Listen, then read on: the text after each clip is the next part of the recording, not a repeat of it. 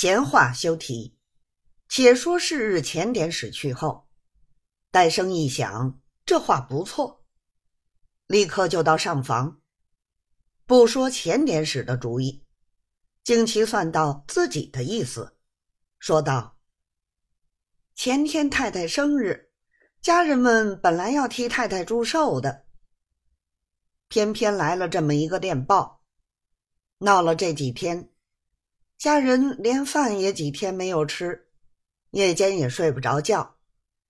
心里想：好容易跟的一个主人，总要望主人轰轰烈烈的升官发财方好。况且老爷官升，统江西第一，算来绝技不会出岔子的。前几天家人同伙当中。还有几个一天到晚垂头丧气，想着要求某老爷、某老爷外头件事情，公馆里的事情都不肯做。这些没有良心的东西，真把家人恨得了不得。黄道台道：“这些没良心的王八蛋还好用吗？是哪一个？立刻赶掉他！”诞生道：“名字也不用说了。常言大人不计小人之过，这些没有良心的东西，将来总没有好日子，等着瞧吧。”当下太太也帮着劝解一番，黄道台方是无言。然后讲到看日子补祝寿，局里头是钱太爷领头。还要照上回说的一样办。黄道台应允了，就看定日子，后天为始。戴生出来，就去通知了前殿使，仍旧是众家人头一天暖寿，局里第二天，营务处第三天，挨排下去，打条子给县里，请他知会学理老师。取封戏班子的香，不上半天，仍旧上回那个长班的，押着喜香来到公馆。先见门正大爷、戴大爷，请过安。那长班的说：“我的大太爷上回唱过，不结了吗？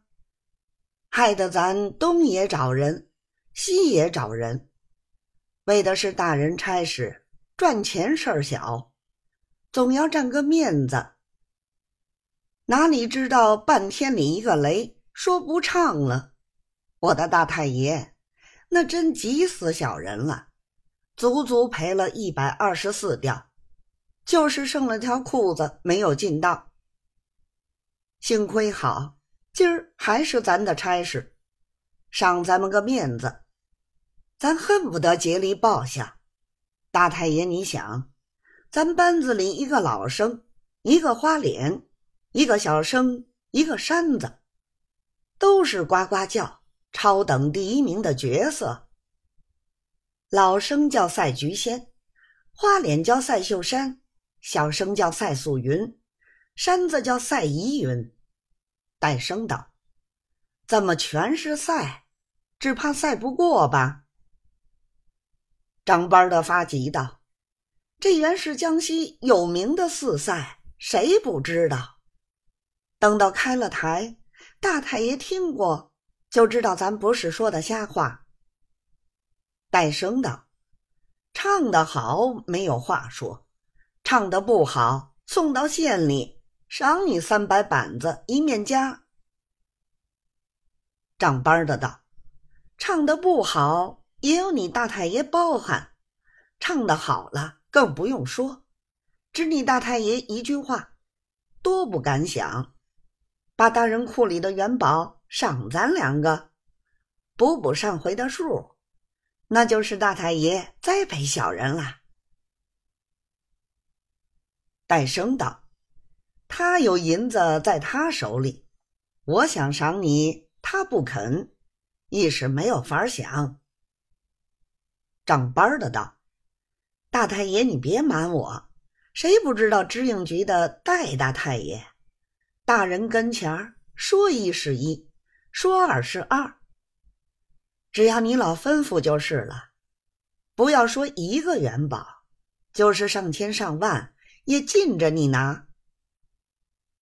戴生道：“那倒好了，我有这些银子，也不在这里当门口了。”正说着话，可巧上头来叫戴生，就此把话打断。